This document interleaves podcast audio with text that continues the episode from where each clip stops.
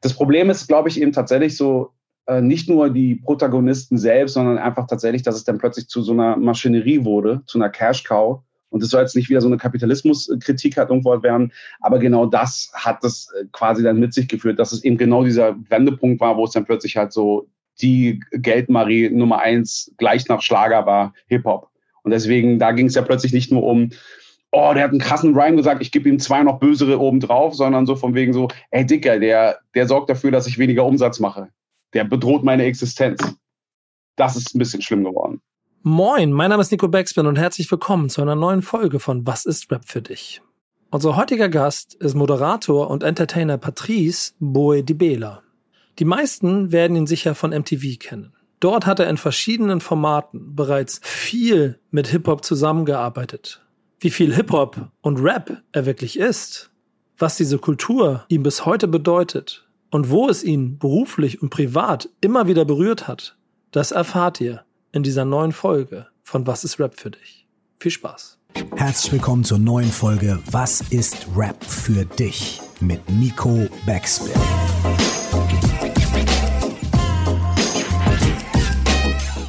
Mein Name ist Curse, nie vergessen. Du musst Hip-Hop lieben, als wärst du immer nur Fan geblieben. Patrice, schön, dass du da bist und danke für deine Zeit. Ebenso, danke. Was ist Rap für dich? Rap ist für mich heutzutage lediglich eine Kommunikationsform. Heutzutage lediglich, hast du gesagt? Ja, weil damals war, wenn du schon von Rap gesprochen hast, hast du ja gleich implementiert, dass es ja quasi zur Hip-Hop-Kultur gehört. Ja. Und das ist nicht mehr unbedingt der Fall. Also auch damals so die ersten Raps waren ja nicht wirklich Hip-Hop in der Form, wenn wir jetzt mal, und das meine ich auch wirklich ernst, wenn du jetzt mal Rock Me Amadeus mit dazu beziehst und so weiter und so fort. Ähm, und damals wusstest du schon zu unterscheiden, wenn ein DJ Bobo auch rappt, der so gesehen ja auch seine Wurzeln im Hip-Hop hat, auch wenn viele Leute das nicht wahrhaben wollen, hast du das aber nicht unbedingt zur Hip-Hop-Kultur gesehen. Aber heutzutage rappt ja jeder. Gerade so die 90er waren ja auch voller, also so das Ende der 90er, so 2000er, dieser ganzen Kandidaten, ja, ich kann halt nicht singen, deswegen rappe ich. Weil sie dachten, das könnten sie und das ist nicht der Fall. Und das hat sich heute schon so ein bisschen verändert.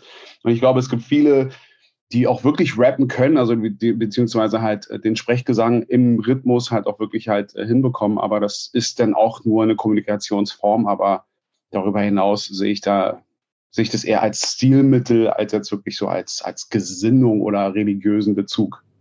Eine Sache, ja, aber eine Sache fällt hier direkt schon auf, du redest von Hip-Hop-Kultur. Das heißt, und das ist das Schöne an diesem Format, es ist in der Spanne breit von A bis Z, äh, mit wem ich mich hier unterhalte. Und manche haben vielleicht einfach nur mal ein bisschen Musik gehört in ihrem Leben und damit vielleicht sogar auch für sich selber so einen Anker gefunden und dann hat die Musik sie begleitet. Du selber sprichst von Hip-Hop-Kultur. Ähm, hast du es als ja, genau. Hast du es als Kultur auch zu Beginn kennengelernt oder war es als allererstes auch nur Musik, in Anführungsstrichen, die dir äh, irgendwie entgegengekommen ist? Äh, gute Frage. Ähm, nee, wirklich gute Frage in dem Sinne. Nicht immer so als, als Stilmittel, sondern ähm, gute Frage in dem Sinne. Ähm, aber das meinte ich ja auch noch vor diesem Gespräch, dass es manchmal so ein bisschen schwierig ist, dass man, also man ist immer ein bisschen so verklärt, was so die eigene Vergangenheit angeht, so als wäre man halt so schon so bewusst dessen gewesen, was man damals gemacht hat. Deswegen hätte ich jetzt grundlegend gesagt, nee, ich war mir schon von Anfang an dessen bewusst, aber das stimmt nicht. Erst in der Retrospektive hast du das auch wirklich so als Kultur wahrgenommen. Damals waren zwar auch äh, so in der Vorbereitung dazu, auch wenn es darum geht, so was so die ersten Songs waren, die ersten Tracks und so weiter und so fort, hast du das einfach so in der Summe gegeben. Also wir, die ja nun ein bisschen betagter sind, wir hatten ja damals nicht so die Begrifflichkeit gleich ad hoc von Anfang an, sondern es hat sich ja quasi dazu entwickelt und dann wurde es ja, ah ja, stimmt, ah, du, da gibt's ja mehr davon, ey, das ist, das ist ein Gesamt, äh, das ist ein Gesamtbild, das ist Hip-Hop. Also war es damals einfach in erster Linie wirklich nur coole Musik, einfach so der Rhythmus, wo jeder mit muss. Was war denn der erste Rhythmus, zu dem du mit musstest? Der allererste Song? Habe ich auch recherchiert und es liegt wirklich schon tatsächlich so weit zurück, dass ich es nicht genau sagen kann. Aber so, ich glaube, so die erste wirkliche Erinnerung ist ähm, tatsächlich sowas wie Houdini Magic Wand. Das waren, glaube ich, so meine Sounds. Also bei mir war es schon immer so ein bisschen so groovy. Äh, oder auch Last Night the DJ saved my life. Also, also schon sehr aus dieser Disco-Ecke, Elektro-Ecke in der Form. So bin ich so dazugekommen. Und, aber auch da hast du nicht so von, von Hip-Hop gesprochen, sondern so, well, I can do it in the mix. Weißt du, das war einfach geil. Wie alt warst du da? Und welches Jahr war das? Äh, naja, ich meine, das auch musste ich mal selbst als recherchieren. Gleich vorweg, mein, mein Vater hat ja früher eine Diskothek gehabt. Demzufolge gab es auch so aktuelle Songs, die ich dann einfach auch schon im Laden von meinem Vater kannte, wo ich mir auch Tapes halt einfach schon aufgezeichnet habe.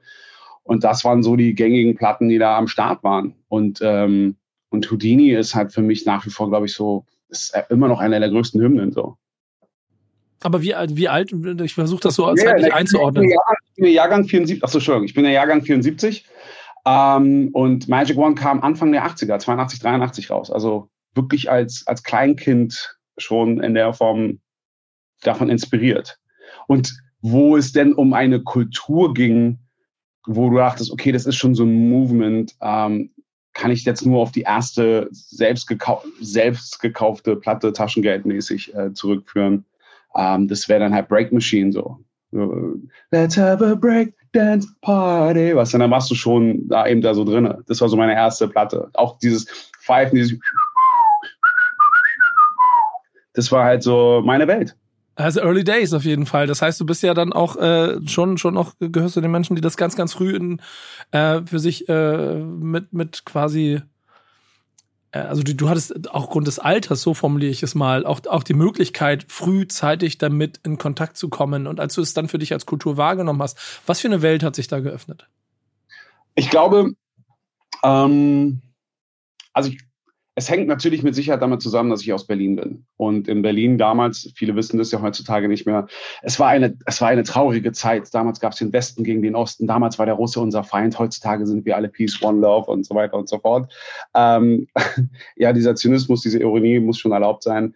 Aber eben äh, der Einfluss der Amerikaner war natürlich sehr stark. Das sind so Sachen, die auch Leute, die ja zum Beispiel in Hessen oder so oder in München auch groß geworden sind, überall, wo die Amis irgendwie am Start waren und demzufolge war auch der Sound da, demzufolge war auch die Kultur da. Du hattest Zugang zu den ganzen Produkten und all dem, was dazugehört. Du konntest dich damit halt einigermaßen äh, identifizieren. Und ich glaube, so eben tatsächlich so Ende der 80er, wo du halt schon im Teenageralter bist, wo du auch so über politische äh, Themen halt irgendwie plötzlich nachdenkst. Denn, denn ähm, wie ich ja gerade anfangs ja erwähnt habe, davor waren es mehr so groovige, spaßige Sachen und irgendwann kamen dann irgendwie tatsächlich so diese bewussten Themen. Also ganz, ganz wichtig für mich war ja eben auch Public Enemy zum Beispiel. Und da war es halt so, dass du, das war dann wirklich so, ein, so, ein, so, eine Tür in eine andere Welt, wo ich denn gerade als Mensch, äh, damals glaube ich, wurde man einfach nur als Ausländer abgetan. Das politisch korrekte Wort heute ist Migrationshintergrund oder Vordergrund oder wie, wie man immer das nennen will. Und gerade so Acts so wie Public Enemy wo zufälligerweise auch der Zugang eher über Flavor Flav kam, wieder so diese Spaßfraktion, ähm, waren auf jeden Fall sehr wichtig für mich. Gerade Public Enemy ist, glaube ich, gerade für die Generation ein maßgeblicher Faktor und dann am Ende auch eine der Speerspitzen Leuchttürme, die aus den USA dafür sorgen, dass man es hier wahrgenommen hat, weil es als Kultur und vielleicht auch etwas Gegenströmiges wahrgenommen wurde. Jetzt äh, äh hast du gesagt. Ich muss noch mal kurz was ergänzen dazu. Ja, gerne. Weil also auch da der, Richtig, der Richtigkeit wegen, muss ich sagen, weil ich auch gerade gesagt habe, so Ende der 80er, dass ich das wirklich als Kultur, also nee, wobei, deine Frage habe ich richtig beantwortet, wann habe ich das so als Kultur wahrgenommen, war dann tatsächlich so eher der 8, äh, Ende der 80er, aber auch, was halt absolut wichtig war, war mit 13, hier gab es in Berlin am Kutschumacher Platz Reinickendorf, nähe des Flughafen Tegels, noch so das Schlupi, da ist man äh, mit 13 da so hin und die Hymne damals war einfach Two Life Crew, Hey, we want some pussy. Glaube ich wahrscheinlich, was du heutzutage nicht mehr so äh, verkaufen kannst. Und was aber auch äh, Hip-Hop historisch nicht äh, ganz unrelevant ist, gerade was halt Luke Skywalker da so durchgemacht hat. Er ist ja einer der Gründe, warum ja auch dieses Parental Adversary ja irgendwann dann später auf die ganzen Cover rauf äh. Aber eben von dieser Ecke noch zwischendrin noch ein bisschen BVSMP, I Need You, all diese ganzen Geschichten und dann eben tatsächlich so, dass da halt weitaus mehr ist, äh, war eben dann auch tatsächlich Ende der 80er. Das müsste man schon so ein bisschen äh, ähm, klarstellen.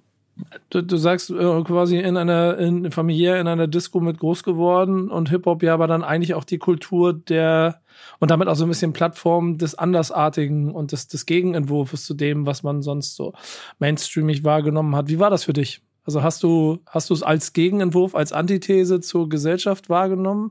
War es identitätsstiftend? Nee, weil ich, ich betone noch einmal, ähm, viele Leute denken immer so, das ist so, also verstehen immer nicht so ganz, wenn ich immer ganz erpicht drauf bin, den Leuten klarzumachen, dass ich Westberliner bin. Und das ist nicht, weil ich dann Anti-Ost bin oder so, sondern eben, weil Westberlin wirklich ein anderes Klima hatte, auch ein anderes Umfeld. Und ich, der wirklich in einem sehr multikulturellen, wenn man das noch sagen darf, heutzutage Umfeld groß geworden bin, hatte einfach so Zugang zu allem. Und deswegen war das eigentlich so meine natürliche Welt. Ich war auf einer alliierten Schule bis zur sechsten Klasse. Das heißt also, auch so diese, diese politischen Umstände waren mir schon von klein auf halt irgendwo auch bewusst, äh, was halt irgendwie so die Nachkriegsgeschichte Deutschlands angeht und so weiter und so fort, also auch was diese Identität angeht. Ähm, der kulturelle Impact, also ich meine, heutzutage darf es ja gar nicht sagen, aber so Leute wie Ronald Reagan, für mich waren nie deutsche Politiker relevant, mit Ausnahme des, des, des Bürgermeisters der Stadt oder so, sondern damals waren es wirklich so François Mitterrand, Margaret Thatcher, eben Ronald Reagan, ähm, und, und, und, und Michael Jackson. Das waren so die wichtigen Themen einfach. Die wichtigen Politiker alle in einer Reihe? Ja, also, also quasi. Also deswegen, ja. ähm, also ich glaube, Ronald Reagan war deswegen, also auch wirklich, alles war nur relevant mit deinen Künstlern, mit denen du was zu tun hattest. Und Michael Jackson war aber auch damals nicht für mich so, oh, er ist ein schwarzer Künstler, sondern es war einfach die Mucke der Zeit. Und damals in den 80ern gab es viele Sachen, die man ganz geil fand. Da gab es ja auch so eben diese Bewegung. Wir haben früher äh, geil als Song wahrgenommen und haben nicht verstanden, warum unsere Eltern das nicht cool fanden, dass so ein sexualisiertes Wort quasi in einem Popsong ist. Also ich hatte nie Probleme, ähm, auch auf Klassenfahrt, Dino Mixtapes oder so, einer meiner absoluten Favorite Songs, Twilight Zone, damals noch von einem sehr jungen Moses Pelham zum Beispiel oder so. Ich glaube, das ist nichts, was er sich jetzt unbedingt auf die Fahne schreiben würde, wobei er, ist ja jetzt auch erwachsen und kommt damit da klar. Aber das war, es gab für mich auch geile Popmusik. Und deswegen habe ich das nie so wirklich so differenziert. Ich glaube, wenn es um Underground ging, dann war es halt so, äh, war es halt so die Gothic-Szene. Das hast du als Underground wahrgenommen. Mein Bruder war ein Metaler, also deswegen, ich bin sehr vielseitig musikalisch groß geworden. Kolumbianische Latino-Musik durch meine Schwägerin und wo wir jedes Silvester so gefeiert haben. Also ähm, das war kein Anti-Entwurf, sondern was für mich dann eben durch Public Enemy und Co. war mehr so dieses Eye-Opening. Das war es halt mehr, aber nicht so oh, Anti-Mainstream oder so. Ähm, wir haben eh nie im Mainstream gelebt quasi in Berlin. Wolltest du irgendwann Rapper werden? Klar, natürlich. Aber eher Tänzer, glaube ich, als solches. Ähm, aber ich habe es einfach nicht drauf ich glaube, Bruder Jakob ist der einzige Song, den ich mir wirklich so, den ich, äh, den ich wirklich auswendig kann. Ja, ja, aber du hast es versucht. Yes, Rapper, so, weißt du, so. Aber du hast es versucht. Du hast es versucht. Äh, ja, aber nie so. Also Breakdance habe ich schon eher versucht. Äh, ich glaube, meine, ich habe mehr Tech-Versuche gehabt, als ich jetzt Rap-Versuche hätte. Also Rap war von all den Disziplinen eindeutig so die, die äh, Schwächste, aber weil ich da von vornherein nicht wirklich so die Selbstsicherheit hatte. Wir hatten ja auch keine, wir hatten ja auch wenig bis gar keine deutschen Vorbilder, dass du denken könntest, du machst es mit deiner Native Tongue und äh, damals war das halt eher wack, wenn jemand halt irgendwo mit, German Accent gerappt hat und so, oh, komm von Düsseldorf, das war dann so, finde ich nicht geil. Ey, das, da bist du wirklich Early Days. Und das ist insofern ganz interessant, das aus deinem Blickwinkel mal ein bisschen zu betrachten, auch aus dem Berliner Blickwinkel, weil diese Insel ja auch zu der Zeit nochmal so ein bisschen eine andere Bedeutung hatte. Auch dann in den 90ern nachwendet, hat es trotzdem noch so einen gewissen Inselcharakter, bis sich Deutschrap-Szene technisch etwas in Berlin entwickelt hat. Das muss man ja Voll. auch mal sagen, wenn man mal bedenkt, dass das jetzt das Epizentrum seit, seit zehn Jahren ist. In den Ende der 90er, Anfang der Nuller war es nur vereinzelt etwas aus Berlin, was Deutschrap Impact hatte. Ähm, jetzt hast du ja aber selber gesagt, so, so der Funk-Soul-Einfluss, dann ist auch Rap damit drin, aber alles amerikanisch. So, das ist, das ist, das ja. ist die Welt, in der Patrice unterwegs ist. Ähm, Hast du mitgekriegt, dass in Deutschland sich Sachen entwickelt haben und hast du auch so, gehörst du auch zu den Leuten, die die erste XY und die erste, äh, keine Ahnung, die erste Fantast fantastische Vier-Platte mitgekriegt haben, die No Remorse gehört haben. Fremd im eigenen Land warst du eh schon drin und so. Also bist du da früh dabei gewesen oder hast du es hast du's, äh, für dich auch erst erarbeiten müssen und suchen müssen?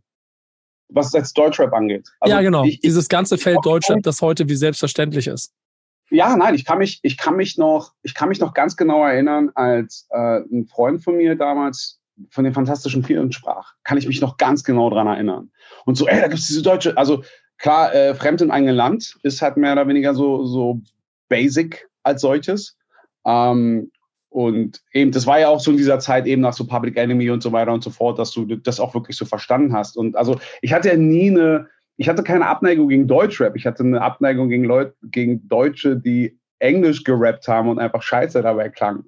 Also mhm. das muss man ja. auch eher unterscheiden. Und bei Advanced Chemistry fand ich das auf jeden Fall auch sehr, äh, sehr authentisch. Und dann kam ja auch relativ, äh, relativ zügig kam ja auch natürlich so 3P und das war dann auch so Stuff, mit dem ich anfangen konnte. Vieles von denen damals, wo du noch mit so großen Flächen ja auch gearbeitet hast. Ich meine, ähm, eins meiner allerersten Konzerte zum Beispiel war ja auch, äh, war ein Depeche Mode Konzert, damals auch in der Deutschlandhalle. Also schon immer so von diesen Sounds und äh, da ist es so ähnlich wie mit dieser Hip-Hop-Kultur. Wenn ich mir jetzt zum Beispiel Videos aus den 80ern anschaue, wie so ein klassischer Depeche Mode-Fan aussah, ich, kann ich verstehen, dass Leute immer irritiert waren, wenn ich gesagt habe, dass ich Depeche Mode mag. Aber dadurch, dass ich ja schon sehr früh von Kraftwerk geprägt worden bin, was mich ja auch halt sehr nah auch, auch so zu Hip-Hop gebracht hat, in der Form mit Africa Bambata und so weiter und so fort.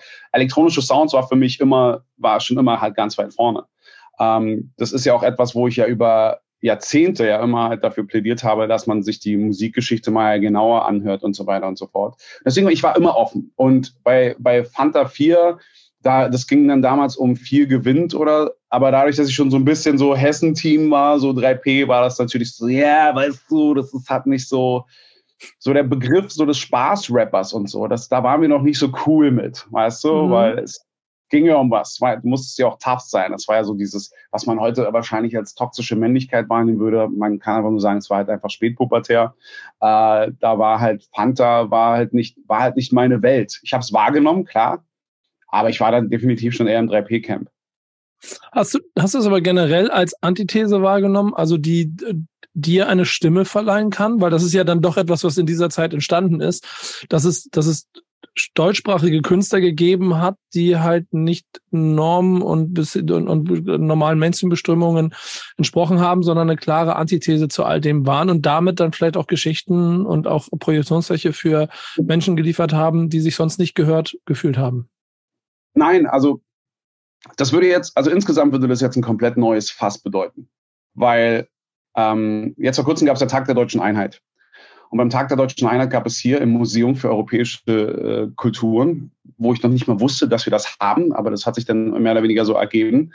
Und dort findet gerade aktuell eine Ausstellung statt, äh, türkische Gastarbeiter. Wir sind hier von einem türkischen mhm. ähm, Hafen, der so diese ganze Szenerie auch irgendwo so darstellt, so der 80er Jahre also erneut, warum ich halt so extra betone, dass Berlin halt Berlin ist, ist halt, Berlin war ja von Anfang an schon anti. Deswegen war anti in Anführungsstrichen mein Normal. Also so die Asozialen, die Leute, die nicht zum Wehrdienst wollen, kommen nach Westberlin. Äh, hier gibt es so eigene Gesetze quasi. Hier hat halt irgendwie die MP mehr zu sagen als die Polizei. Also das war schon immer, wir waren eh immer schon so ein bisschen anders.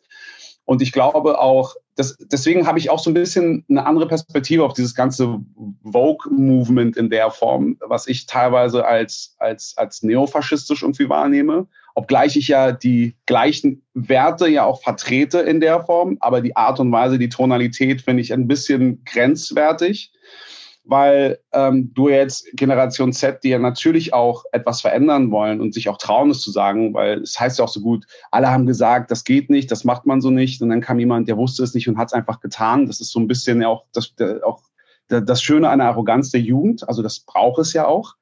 Ähm, aber all diese gerade geschilderten Musikeinflüsse äh, und dieser ganze Umgang, es war halt einfach so normal und wir waren eh nicht Teil der Gesellschaft. Nicht so bewusst, wie ich das jetzt weiß. Und so war das halt ähm, alles, im, alles, in unserem, in, alles in unserem Kulturkreis. Du wusstest, wer Rap hört, ist, weiß, wovon du sprichst. Heutzutage musst du, darf ich das noch sagen? Ist das schon okay? Also ähm, es ist ja wirklich so die Geister, die ich rief. Das Problem, was die Leute ja mit Rap hart haben, ist, dass sie halt Rosinen, äh, also sich nur die Rosinen rausgepickt haben, aber nicht verstanden haben, dass sie das ganze Brot mitholen und auf einmal stellen sie fest, öh, da ist ja noch Brot um die Rosine rum, das habe ich so nicht irgendwie bestellt und so weiter und so fort. Ähm, und da ist manchmal so meine Diskrepanz heutzutage mit Rap in der Form. Ich habe kein Problem damit, dass Leute sich das Stilmittel Rap in der Form hat irgendwo auch aneinigen oder so. Aber sie dürfen ja noch nicht heulen, wenn sie dann dementsprechend auch einen, einen harschen Ton haben, der nicht vorsätzlich gemein ist, sondern aber der so seinen eigenen Sprachcode auch hat. Und das müssen Sie halt verstehen. Diese ganze feministische Diskussion und so weiter und so fort. Also ich bin durchweg mit starken Frauen groß geworden und allem, was dazugehört. Ähm, das, das hast du ja wahrscheinlich auch das ein oder andere Mal äh, auch gehabt, gerade wenn es darum geht, so, ist aber Rap nicht irgendwo rassistisch, homophob und dies und jenes, wo du sagen musst, ja, auch. Aber eben nicht nur. Und dass es da auch viele andere Bewegungen gab, die in die andere Richtung gehen. Und das hat mich dann irgendwo auch so interessiert. Ich war nur, weil da Hip-Hop draufsteht, fand ich es ja nicht geil. Und ich glaube, das ist äh, das, das, das Problem ist, die Leute können heutzutage nicht damit umgehen, dass halt Rap einfach Popkultur ist. Und damit, da bin ich immer nicht verbittert. Also ich höre immer noch meine Tribe Called Quest äh, Alben und, und feiere das einfach mal ohne Ende und freue mich da einfach drauf. Und äh, glaube nicht, dass mich das jetzt zu einem schlechten Menschen macht, wenn ich dann eben auch noch mal Two Life Crew äh, zitiere, wo ich ja 13 war. Ja, das ist groß und komplex, was, was ja, du jetzt genau, gerade. aber das meine ich. Ja, genau. Was, was, was du damit aufgemacht hast, ich versuche uns für uns hier so ein kleines bisschen strategisch für den Gesprächsfluss mal einzuordnen, denn es gibt so einen Punkt, der dann ja für uns auch immer ganz interessant ist in diesem Format und das ist dein eigener Weg. Jetzt bist du kein, ja. du bist kein Rapper geworden. Nö. Ich würde aber schon sagen, dass du, äh, das ist ziemlich deutlich, äh, immer dieser Kultur eng verbunden warst.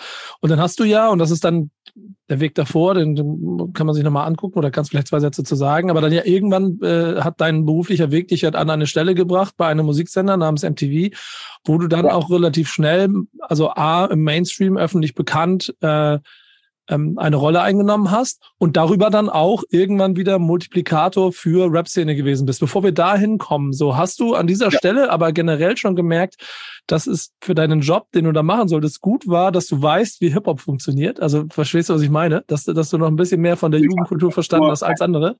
Ich habe ja den Job durch Hip-Hop bekommen. Ja. Das ist es ja weil eben genau dieses Lebensgefühl mich ja so geprägt hat, dass ich ja irgendwo eben auch ähm, ich, ich will jetzt nicht übertreiben insofern, aber tatsächlich war ja Hip-Hop auch eine, eine, Religion. Es war ja mehr als so eine Jugendbewegung, sondern du hast ja auch wirklich an so Sachen geglaubt. Also bis heute. Ich ja teilweise, Nee, ja, aber ich glaube halt nicht, dass sie wirklich umgesetzt werden. So, so Themen so wie, das ist so wie, nicht jeder in der CDU weiß, was christliche Nächstenliebe ist. Weißt du? Und so denke ich halt irgendwie auch so beim Hip-Hop, dass halt irgendwie so, wenn du so äh, One Love äh, schautest, dann ist es mehr so okay Boomer. Glaube ich, ist mehr so die, die Resonanz, die du auf sowas halt irgendwo bekommst. Und ja, ey, guck mal, wenn, wenn du Hip-Hop als Basis, wenn du die Urformel von Hip-Hop nimmst, ist es Love, Peace, Unity and Having Fun. Und das äh, genau. versucht den Leuten mal zu erklären, die aus der Straßenecke dir erzählen, dass Hip-Hop halt äh, Raise Your Voice ist und dann die Definition, die jeder sich über die Jahre daraus gemacht hat, so ein bisschen voneinander abgleichen und es trotzdem im Prinzip das Gleiche sein kann. Aber das würde jetzt hier an der Stelle zu weit gehen. Ich verstehe voll, ja, voll was du meinst. Ich verstehe voll, was du meinst. Ja, aber, aber es war, aber es war ja auch schon sehr schwierig und ähm, auch weil du ja auch gerade gesagt hast, so vom, vom Mainstream. Ich habe mich aber auch nie, also ich glaube, ich war da immer noch halt sehr realistisch ähm, nie als, als Mainstream-Menschen denn wahrgenommen. Klar, wenn du jetzt im Verhältnis zu anderen Hip-Hop-Formaten das so verstanden hast, aber äh, das sind ja Sachen, die immer Leute immer nicht so glauben, egal wie groß jetzt Hip-Hop geworden ist. War auch Hip-Hop, ist Hip-Hop doch schon größtenteils stiefmütterlich auch bei MTV behandelt worden. Also es war nicht die Top-Priorität, das muss man ganz sagen. Und das ist kein Diss gegen meinen ehemaligen Arbeitgeber, sondern wir reden spezifisch, es gab keine Menschen, die wirklich so einen Bezug dazu hatten. Du hattest auch sehr viele Fanboys, aber nicht wirklich viele Leute, die damit halt groß geworden sind in der Form. Ähm, mir war es halt, also mir ging es ja nicht darum, wie sieht es mit den Quoten aus oder was sind die Umfragewerte und so weiter und so fort, sondern für mich war es immer, das habe ich schon damals gesagt, die High Fives im Club waren für mich halt wichtig. Also mhm. du wolltest schon diese, du wolltest schon diese Anerkennung, aber halt so von wegen, ey geil, dies, jenes und ich erinnere mich noch so die erste Zeit, wo ich noch so vor, vor so einem Prompter dann irgendwo halt stand und dann diese Texte hatte und voll am Schwitzen war, aber ich dachte, das ist nicht richtig, das ist nicht cool und so weiter und so fort, weil ich die ganze Zeit vor Augen hatte, was werden die Leute jetzt zu Hause, was werden die Homies, die Kumpels sagen und so weiter und so fort, das war mir halt wichtig. Und nicht so, oh, das wird meine große Karriere, wetten das, ich komme, das, darum ging es ja nie, sondern, Alter, die bezahlen mich dafür, dass ich einfach nur darüber rede, was eh Standard ist. Ich meine, früher haben wir auch noch andere, ich habe nur davon gehört, auch mit Musik getickt und so weiter und so fort. Da gab es halt so Ressourcen, das muss jetzt hier nicht irgendwie weiter ausgeführt werden und so. Also das war deswegen schon alleine, ich war schon immer so der Musikhändler in der Form. Also war das jetzt einfach nur so Next Level und du, du wirst einfach gut dafür bezahlt. Was ja ehrlicherweise auch ganz interessant ist, guck mal, wir, wir stellen hier gerne den Gästen dann auch so Fragen, so, guck mal, du hast ja Rap nicht zum Beruf gemacht, Ähm, das ist so eine so ein kleines bisschen Basis von diesem Format. Also arbeitest nicht direkt Hip-Hop bei dir. Du bist so Graufläche, so auf jeden Fall hin und her gesprochen. Ähm, dann frage ich immer mal gerne so Fragen wie, wann hast du denn beruflich mit Hip-Hop zu tun gehabt? Die Frage streiche ich bei dir und formuliere sie anders. Wie war es denn quasi die Deutschrap-Szene in so einem Zeitraum und auch in so einem prägenden, äh, also das war ja, war ja einfach richtungsverändernden Zeit. Von Conscious erste Schritte zu der komplette Straßenrap sitzt bei dir und trägt seine Beefs auf deinem Sofa aus. Wie war denn diese Zeit für dich so als der Dompteur in der Mitte? Naja, Beef gab es ja in der Form nicht so in der, in, in dem Segment wie bei uns. Also die Biggie Tupac Geschichte war ja schon quasi abgeschlossen. Ich habe ja angefangen 1. Januar 99. Und äh, wenn, dann gab es halt einfach so, du wusstest, dass es da unterschiedliche Haltungen gibt, eben 3P oder Fantas oder so. Das war dann so ein bisschen so das Nonplusultra. Und dann blühten aber auch gerade so zu dem Zeitpunkt, ähm, war ja auch so die Hamburger Szene sehr stark am Kommen. Und äh, es, war, es war hart. Es war eben sehr hart. Zum einen eben tatsächlich, weil du eben alles richtig machen wolltest für die Community als solches. Ähm, und da kam schon eine sehr kühle, steife Brise aus Hamburg so rüber, weil ich ja quasi der Nachfolger von Dieter Dodderin war, der Hamburger war. Und viele Leute haben mich dann als denjenigen gesehen, der ihn verdrängt hat. Und so war die Hamburger Szene schon sehr distanziert. Also Königsmörder. Ja, da wo ich aber auch, und vor allen Dingen auch das Schlimme war, ich war so ein Überfan von den Hamburgern, deswegen hat mich das, ich sag's ganz ehrlich, ähm, auch verletzt in der Form, weißt du, weil ich so, ey Leute, ich bin noch nicht dahin gekommen, um ihn so vom Thron zu schubsen oder was auch immer. Es hat sich einfach mal so ergeben und äh, ich meine, ich habe ja nicht nur Fett auch damals gemacht und mir war das halt irgendwie auch wichtig, dem auch, also das auch wirklich würdig zu vertreten. Und ähm, deswegen war das schon, das mit der Hamburger Szene war schon so ein bisschen tough. Also mit ganz, also es gab auch Ausnahmen. Äh, zum Beispiel die ganzen Leute um Showdown, um das Label, die waren halt mega nice. Also auch Deichkind damals und so weiter und so fort. Äh, ähm, also wirklich, das war One Love für mich in der Form, die es auch so verstanden haben und wir unterstützt haben. Aber alles so, äh, alles so im Bambule-Umfeld und so, das war schon tough. Und das hatte mich wirklich verletzt in der Form, weil ich nicht, weil ich mich nicht als den Feind gesehen habe. Ja, dann geht's los und Berlin übernimmt und äh, also ich, ich bin mir nicht mehr ganz sicher was, aber ich glaube, du hast auch so TRL-Charts und so, ne? Ja, das kann man, das kann man noch viel, das kann man noch viel später und so weiter und so fort. Ja gut, ich springe ein bisschen in den Jahren, das, aber ich versuche, versuche Zeiträume zusammenzufassen. Hm? Ja, aber ich wollte das ja auch, auch das zum Beispiel, was auch noch schon mal zeigt, dass ich mich nie so als Mainstream-Moderator verstanden habe, ist, mhm. weil ich das ja auch, ich wollte auch TRL und Co. nichts machen, weil ich damit nichts wirklich anfangen konnte. Es gab auch Anfragen für Jury, für, ähm, für Deutschland sucht den Superstar und das war, glaube ich, schon so dritte oder vierte, vierte oder fünfte Staffel, sowas in dem Bereich, wo die damals schon Dieter Bohlen abschießen wollten, kann man ganz offen und ehrlich sagen. Das ist ja, also ich glaube, es gibt keinen, der nicht irgendwo schon auf einer Abschlussliste ist, aber wann es halt den anderen gelingt, ist immer eine andere Frage. Ähm, und da habe ich auch gesagt, nee, das kann ich nicht machen, das ist nicht real und so. Weißt du, so diese ganzen Macken, weil ich wirklich daran halt geglaubt habe. Nicht so obsessed, aber das war für mich halt schon ein sehr schwerer Move. Ähm, also eigentlich kam so das, der, der Zuspruch und der Wunsch, auch dass ich halt so diese TL-Formate mache, war, als es einen Übergangsprogrammdirektor äh, gab aus München, Oliver, äh, Oliver Mielke, glaube ich, war das, ja. Und der ist auch wirklich so einfühlsam auf mich angegangen, dass er das ausgesprochen hat, er würde mich gerne in diesem Format sehen. Und ich hatte mich da auch echt noch ein bisschen so gegen gewehrt. Also so deep war ich in diesem Ding drin, so cool wollte ich sein. Ja, du, du bist mitten in der Zeit aus, äh, wir, wir, wollen irgendwie gegen den Mainstream sein und du bist voll sozialisiert aus genau dieser Ästhetik heraus, äh, die Antithese zu dem sein und dann kommt Berliner Rap. Ähm, und stürmt seine Studios und übernimmt noch einmal ganz Deutschland auf eine andere Art und Weise. Ähm, aber wir kannten uns ja alle, deswegen war es für mich auch normal. Für mich war das halt echt so Home-Ding. Also damals meine besten Freunde waren damals halt die Beethovens, DJ Smallface, äh, DJ Perez und so weiter. Und die hatten ja zum Beispiel auch den Remix damals für meinen Blog auch von, von Sido ja auch gemacht. Und ähm, also der, der in, der Videoform dann irgendwie so auch entstanden ist. Und das, das, das war halt einfach immer normal. Ich war eigentlich immer, was das, was bei MTV lief, war ich gefühlt mindestens drei bis sechs Monate immer voraus. Mhm. Ging das so easy. Es ist dankbar aus der Kultur heraus. Aber ich versuche trotzdem immer wieder die, die Brücke dahin zu schlagen, wie diese Zeit für dich gewesen ist. Ähm, dieses mit den verschiedenen Epochen zu arbeiten und dann doch über einen gewissen Zeitraum mit Hip-Hop zusammenzuarbeiten.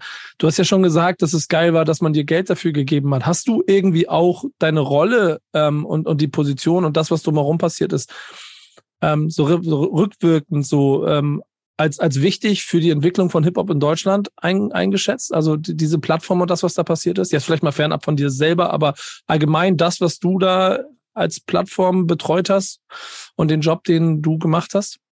Ja klar, aber deswegen sage ich ja, deswegen war mir das ja so wichtig, dass ich es auch richtig repräsentiere, dass die Leute sich auch wirklich auch richtig repräsentiert fühlen.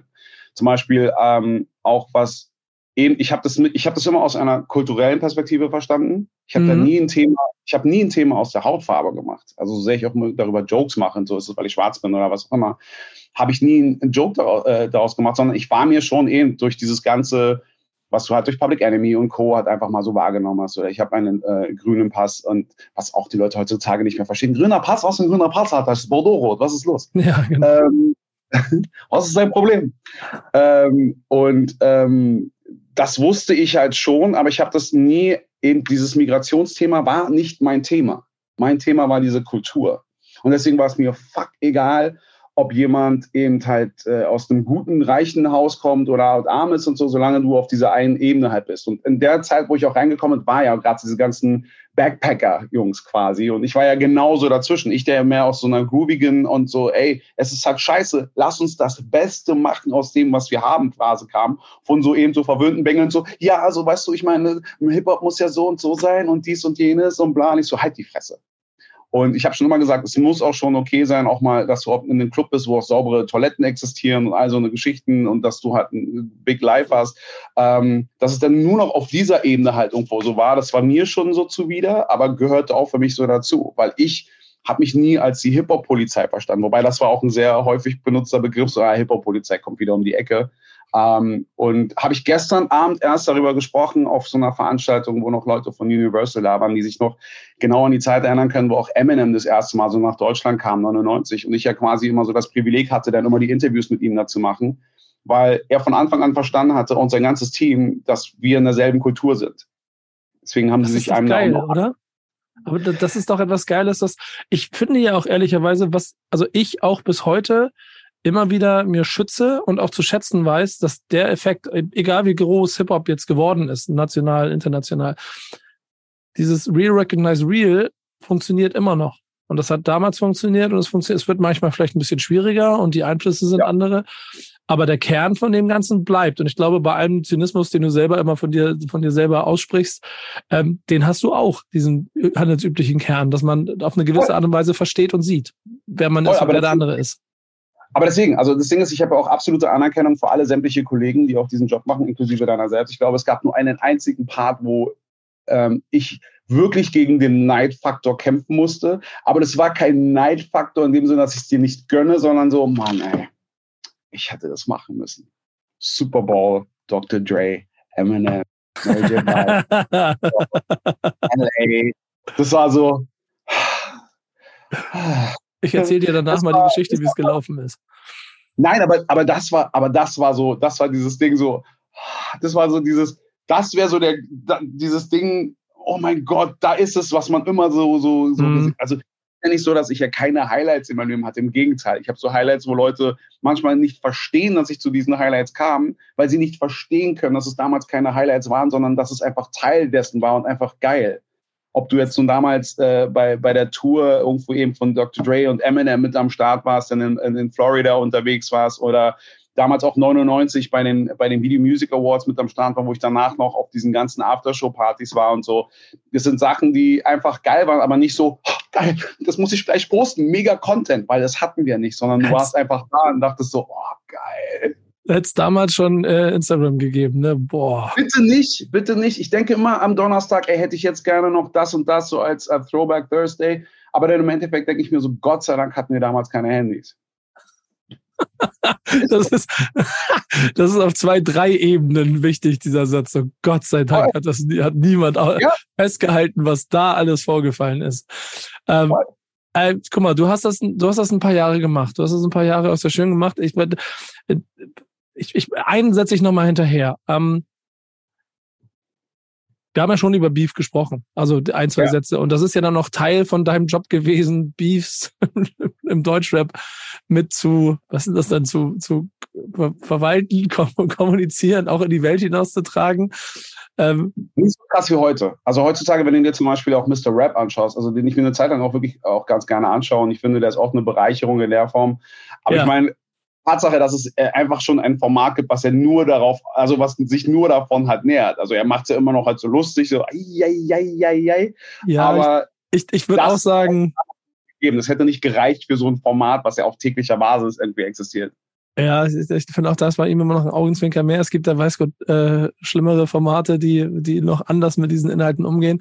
Jetzt hast du aber schon eine Zeit gehabt, in der auf einmal ähm, die Musik zweitrangiger wurde und der, der Nebenkriegsschauplatz größer wurde. So, wie war das? Also versuch mal, versuch mal die Zeit so in ein paar Sätzen zu. War, war, das, war das in Anführungsstrichen irgendwann auch nicht mehr dein Hip-Hop? Oder war es für dich einfach eine logische Konsequenz? Nee, es war noch einmal, also wenn du so hart davon geprägt bist, dann kannst du das nicht einfach so abtun. Also ja. ähm, das, das, da komme ich auch nicht äh, oft genug dazu, das irgendwie so zu betonen, dass auch gerade eben diese, diese Bushido-Agro-Situation halt ziemlich halt ärgerlich war, weil es nicht so in meinem Interesse, also nicht in meinem Interesse war. Ich meine, es gab ja auch durchaus, also ich meine, Beef hat ja immer dazugehört. Also das ist ja etwas, was ja gesellschaftlich allgemein als großes Problem haben. Wir sind ja nicht mehr streitbar. Es gibt ja nur noch so Meinung gegen Meinung, eben tatsächlich dieses Schwarz-Weiß, genau. es gibt keinen Konsens. Und ich meine, letzten Endes, viele Sachen sind ja auch sind ja im Beef ja auch kreativ entstanden worden. Cool Modi beerdigt von LLQJ und all diese ganzen Geschichten von früher. Also das war ja so lange, das halt nicht persönlich wurde.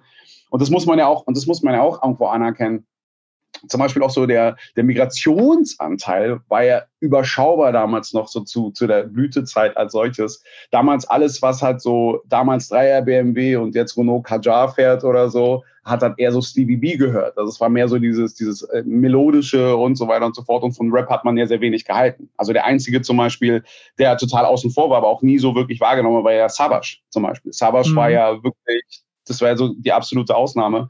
Und jetzt mittlerweile scheint der Rap so die einzige Kommunikation, irgendwie so äh, die einzige Kommunikationsebene zu sein. Und ich meine, wenn du aus so einer Phase kommst, wo du noch drüber lachen konntest, so, ja, Mama, so fat, how fat is she? Und dann auf einmal so, deine Mutter, was hast du über meine Mutter gesagt? Weißt du, das ist dann schon so, du denkst, wow, wow, wow, wow, chill the fuck out. Und das hat das schon so ein bisschen schwierig gemacht. Und das fand ich ja irgendwie auch so bedauerlich. Ich meine, natürlich, ähm, Agro Berlin hat ja davon gelebt, dass sie eben, eben tatsächlich so anti waren. Aber es war immer auch, wenn du jetzt, du kennst ja auch Spectre, Erik, der hat ja auch das aber auch wirklich immer mehr, wirklich aus so einer künstlerischen Perspektive auch irgendwo auch gesehen. Also ich meine, sein Werdegang zeigt ja, dass, wo er herkommt und wo er halt hingeht. Für ihn war es immer dieses Künstlerische.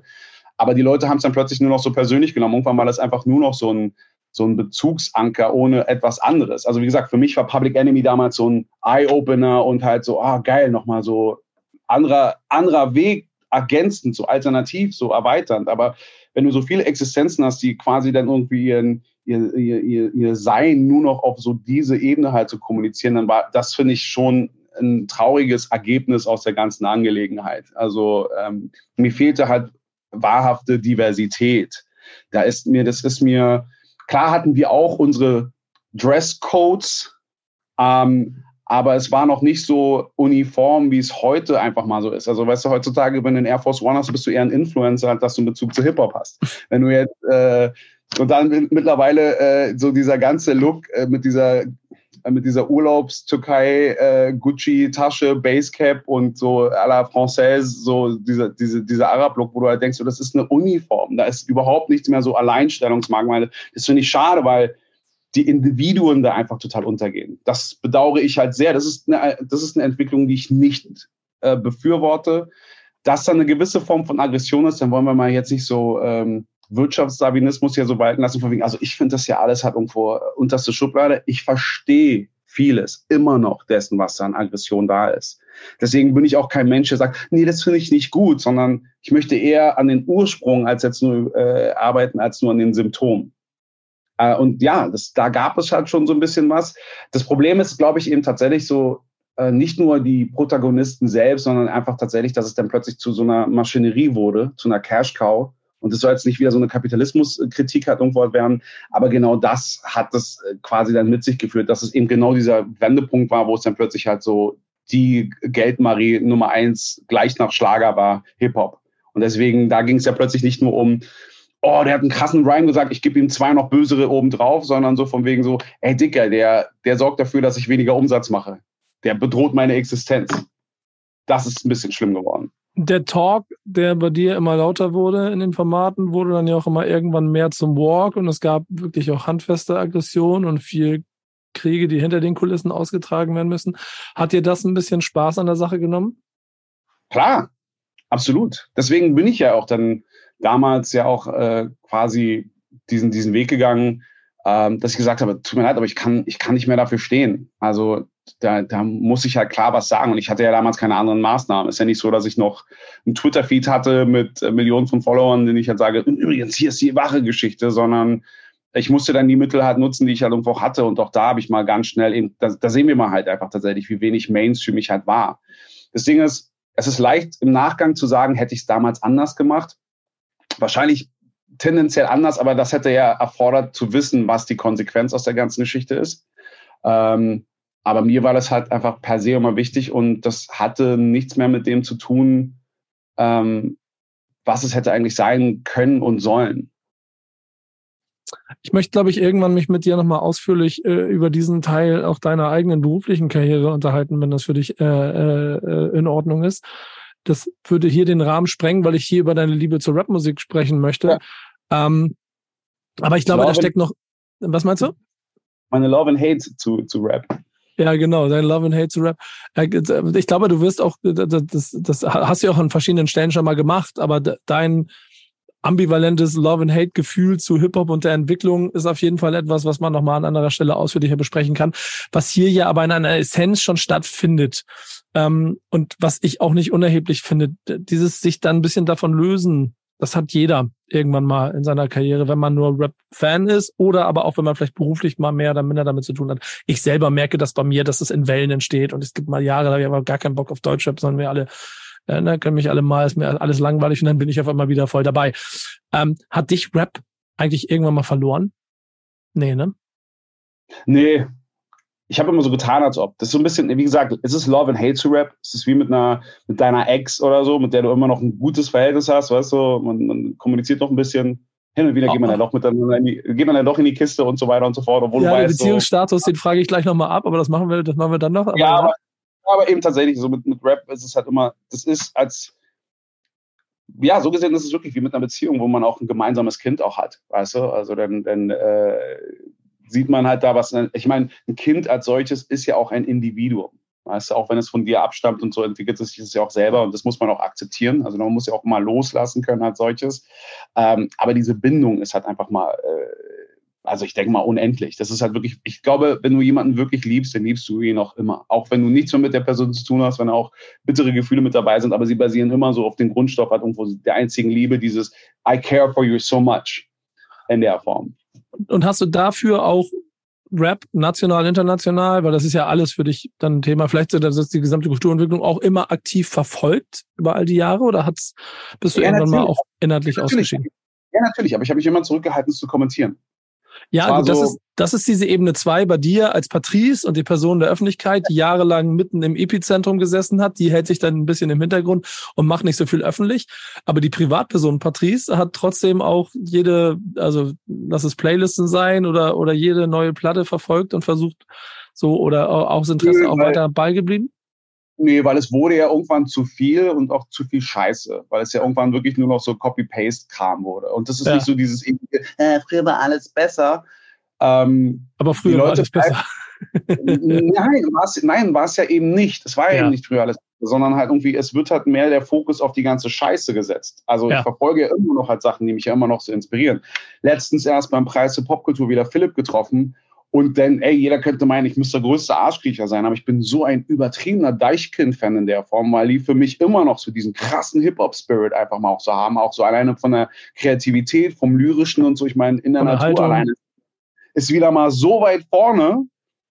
Äh, das ist halt für mich so, wow, weißt du, wenn du sowas dann immer so verspürst, also ich meine, ich habe dann irgendwie meiner besten Freundin das mal gezeigt und die meinte, das Video, das ist mir jetzt zu abstrakt. Da sind wir wieder bei diesem halt nischigen oder was auch immer, Kram und Co. Aber ich fühle das halt so hart und ähm, auch vor kurzem, ich war mal beim allerersten Heroes Festival, das habe ich mal moderiert, denn über viele Jahre dann nicht mehr und jetzt vor kurzem so Last-Minute-mäßig wieder so dazugekommen. Und es war schon spannend zu beobachten, wie sich das alles so wieder so entwickelt und ähm, und da war halt kein, kein, also viele von den Kids hatten keine Ahnung, wer ich denn überhaupt bin. Wer ist denn der, wer ist denn der alte schwarze Mann da oben auf der Bühne und so weiter und so fort. So die zwei, drei Älteren wussten schon, öh, krass. Ähm, aber ähm, ich, ich finde es halt schön, dass es einfach immer noch so da ist, so wie die Leute irgendwo auch abgehen. Ich finde es auch gut, dass sie ihre eigenen Sprachen, ihre eigenen Riten da irgendwo so entwickeln, was ihnen ja auch zusteht in der Form. Ähm, aber nee, aber, aber Hip-Hop ist immer, es, also ich bin zumindest kein Stalker. Ja, ich habe ja gesehen, du hast Schmidt einen neuen getroffen, ja? Okay, wer ist denn das denn so? Ja, fixst du den oder was, ja? Vergiss nicht, wir haben uns mal geliebt. Also das ist nicht so, sondern einfach so, ja, hast neu, ja, okay, gut. Ja, aber, aber, aber, aber, warum hast du dich denn davon entfernt? Also so was das Öffentliche angeht, warum, warum wolltest du, wolltest du nicht mehr Teil von dem sein?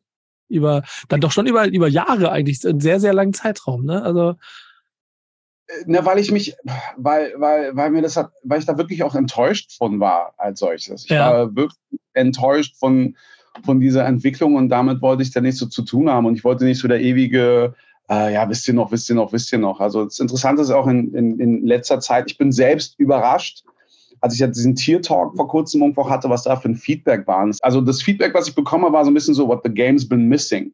Das ist mhm. natürlich ein bisschen so, es ist traurig zum einen, dass es denn wirklich so ist, aber zum anderen natürlich auch eine Genugtuung, dass du weißt, okay, so ganz dumm war jetzt meine Ansicht diesbezüglich jetzt nicht, was das irgendwo auch, äh, so, so angeht.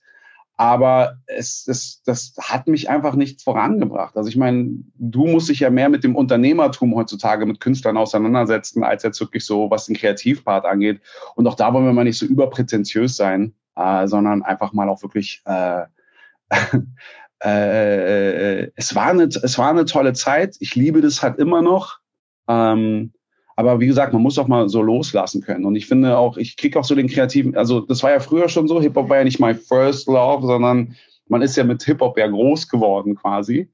Ähm, und ähm, es bleibt ja immer noch so der, der Wunsch nach Kommunikation. Also ähm, wenn der Vorhang fällt, schau hinter die Kulissen, weißt du, dann, dann stellst du plötzlich fest, dass halt äh, nicht alle Guten wirklich gut sind, äh, also dass die Bösen halt sehr gerissen sind. Und dann stellst du auch immer fest, so früher, was du alles so gehatet hast oder so, wer wirklich gehatet hast, ähm, eigentlich super positiv ist. Vorhin habe ich auch DJ Bobo erwähnt, weißt du, ey, wie nice André einfach mal ist, so weißt du, und wo der auch wirklich halt herkommt. Wenn du wirklich auch mal so diesen Spirit hast, auch, ich habe mir, also ich kann mir kein Scooter-Konzert länger als 60 Minuten reizen. Ich habe es einmal gemacht, um mal zu wissen, was so dieser Vibe angeht. Aber ich habe größten Respekt, auch wenn ich das nicht in meinem Auto laufen lassen werde, aber ich habe größten Respekt so vor der Arbeit, vor, vor diesem Einsatz.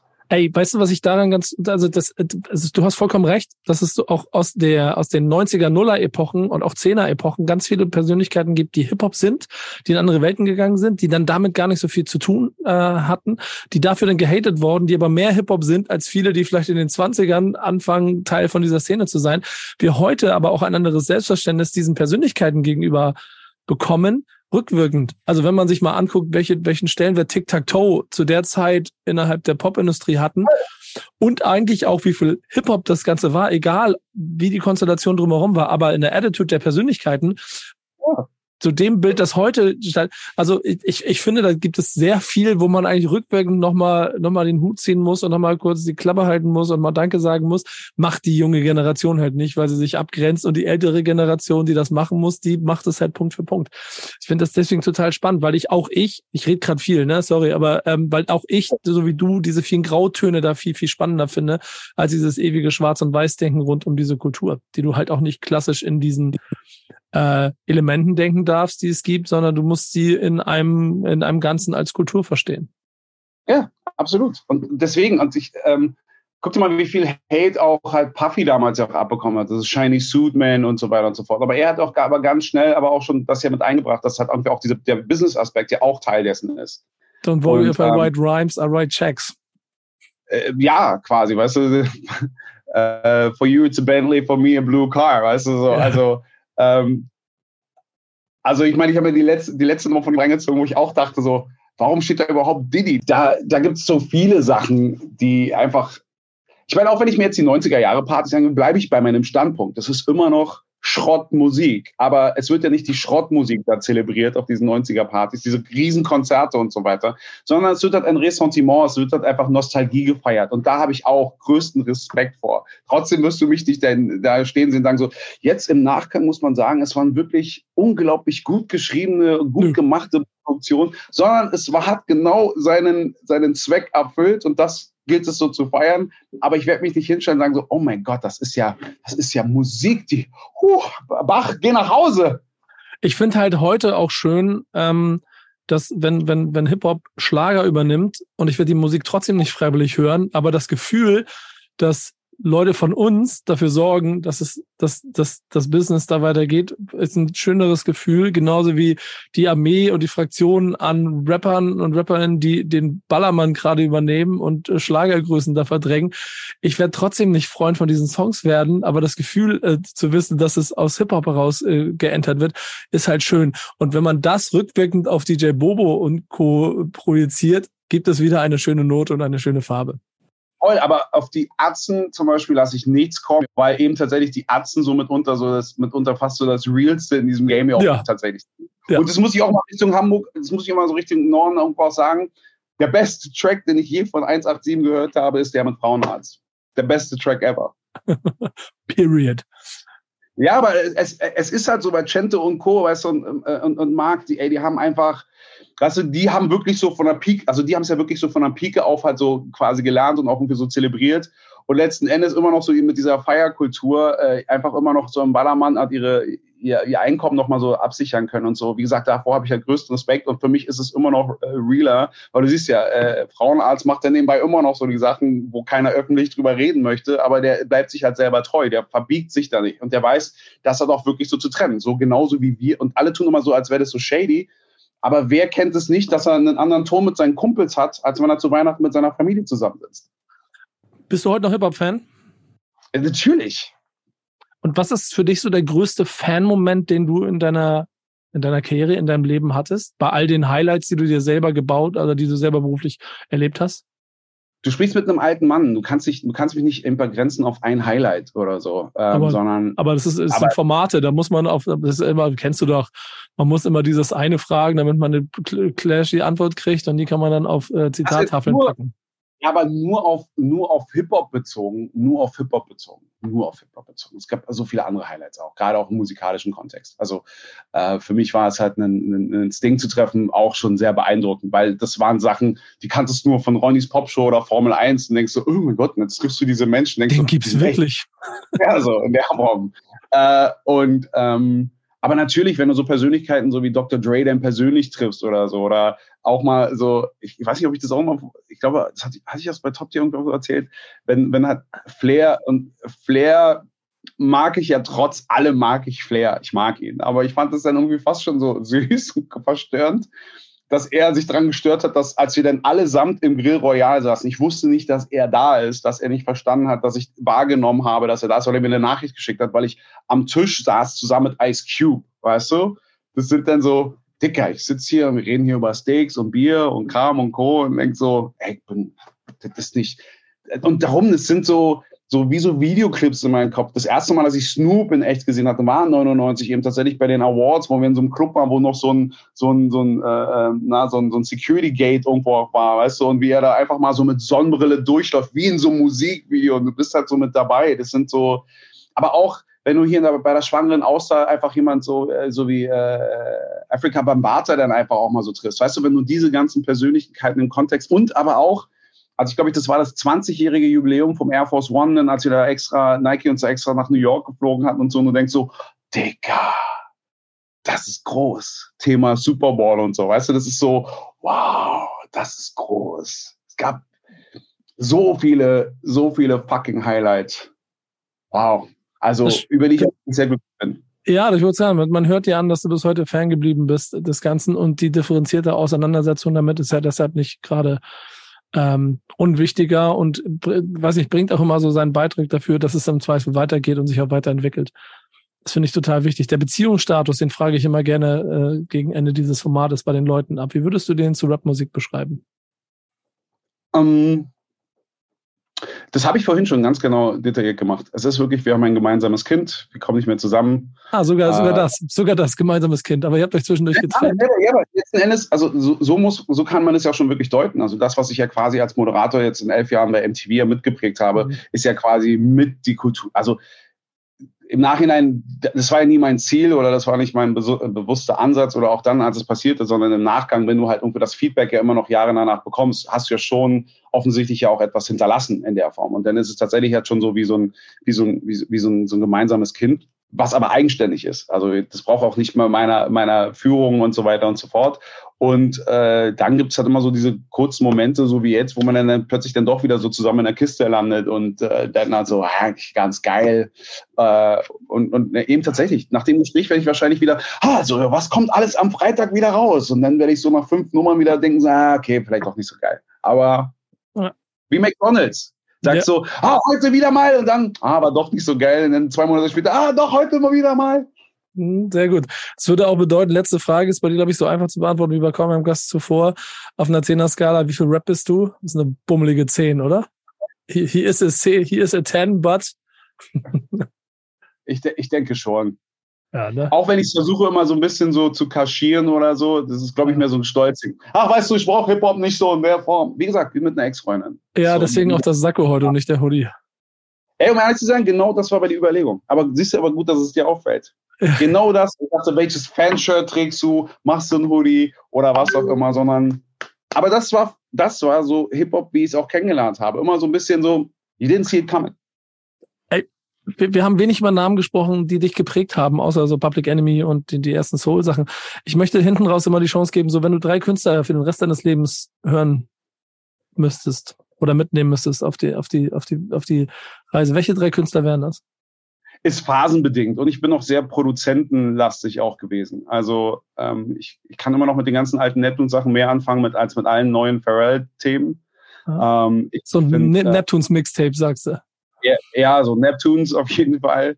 Ähm, und bei New Jack Swing werde ich immer noch so happy, deswegen ist so Teddy Riley immer noch so eine ganz äh, so eine Größe. Aber so vom Vibe her, und das ist jetzt gerade, weil du mich jetzt in der Phase erwischt, jetzt bin ich gerade wieder auf so ein Tribe Call Quest Ding einfach so. Es gibt kaum etwas, was mich da so einfach so abholt wie Tribe Call Quest in so, als so Body of Work als solches. Es gibt sehr viele kleine Highlights aus meiner Zeit und dazwischen auch. Ähm, aber das von den Älteren in der Form und ich bin halt, wie gesagt, immer noch, wie ich auch bei Deichkind gesagt habe, offen auch für diese neuen Sachen, wobei Deichkind ja nicht neu ist, weil es ist schon auch unsere Generation, die sich quasi da so breit macht. Ähm, und da geht's bei mir nicht, und das verstehe ich nicht, dass die Leute immer so neue Musik so krass dissen, wenn doch wir mit der heutigen Technologie so viel Zugang zu unserer alten Musik haben wie jemals zuvor. Also in was für einem Naziland musst du denn leben, dass du denkst, alle müssen den gleichen Scheiß hören? Punkt. Es gibt eine Rubrik, die ich am Ende, äh, ein, ein Stichwort, Kategorisierung, die ich am Ende immer noch mit einsetze. Ähm, die ist eigentlich eher so, so ein übrig gebliebenes äh, Vehikel aus den jetzt fünf Staffeln, die wir haben. Name Originals heißt der Grafiker, der uns immer einen wunderbaren Charakter zeichnet von äh, unseren Gästen. Ähm, und auch ja. von dir hat er was gezeichnet. Wenn ihr das hier hört, seht ihr das auf dem Cover. Ähm, ich gebe ihm alle möglichen Hints. Er macht das eh aus dem, was wir darüber gesprochen haben. Trotzdem möchte ich am Ende immer noch ein bisschen mit dir spielen. Äh, fünfmal entweder oder. Deutschrap oder international? Oh. aber genau, das, das habe ich von Anfang an gesagt. Das ist das, was ich am meisten hasse. Und deswegen musst du da jetzt durch. Ich weiß, du hast ja, du hast ja gesagt, es ist ja auch etwas, weil, er das schon von Anfang an so gemacht hat. Aber das Ding ist halt immer, ich denke mir so, warum muss ich mich entscheiden, wenn ich beides haben kann? That's, that's the go-getter.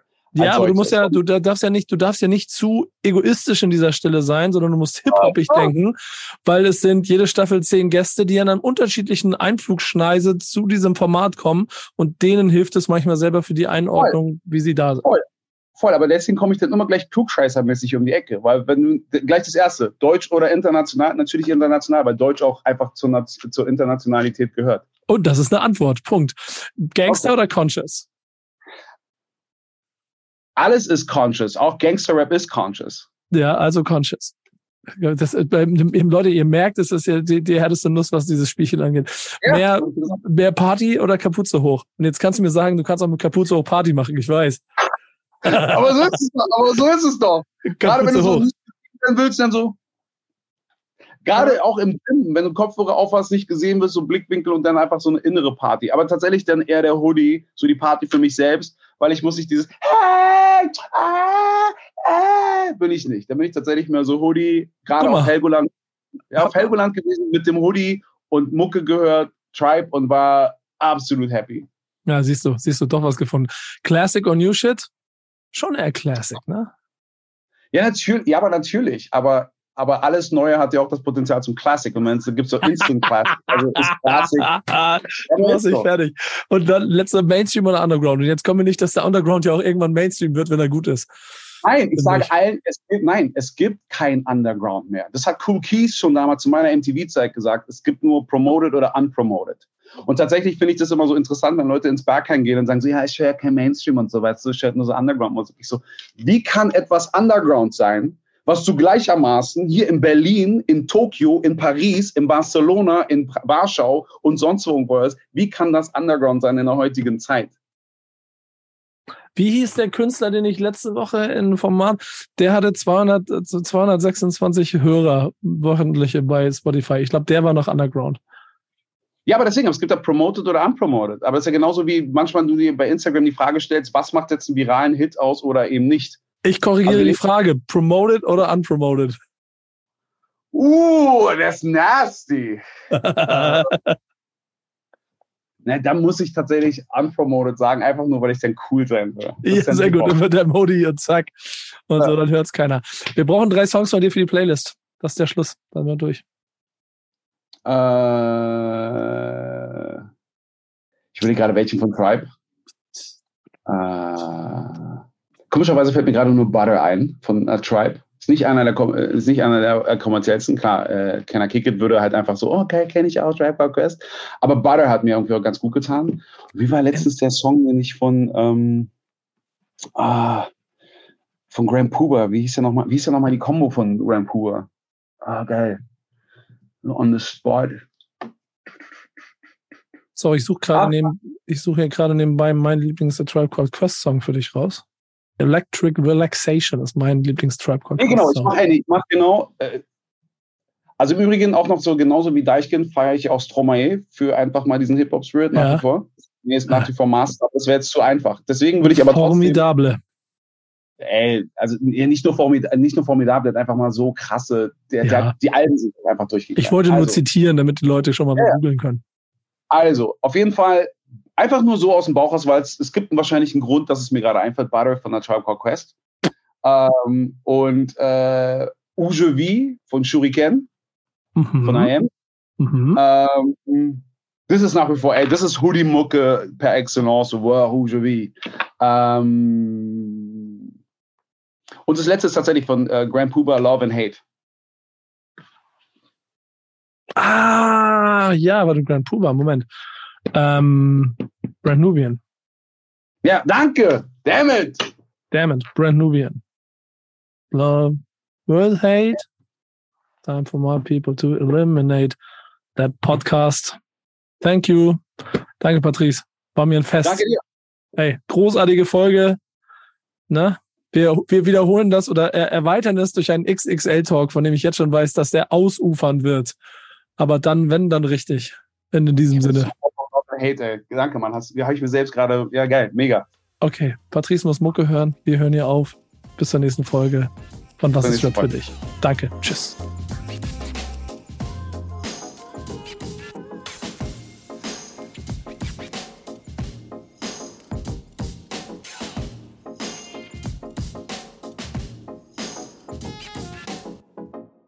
Dieser Podcast wird produziert von Podstars bei OMR.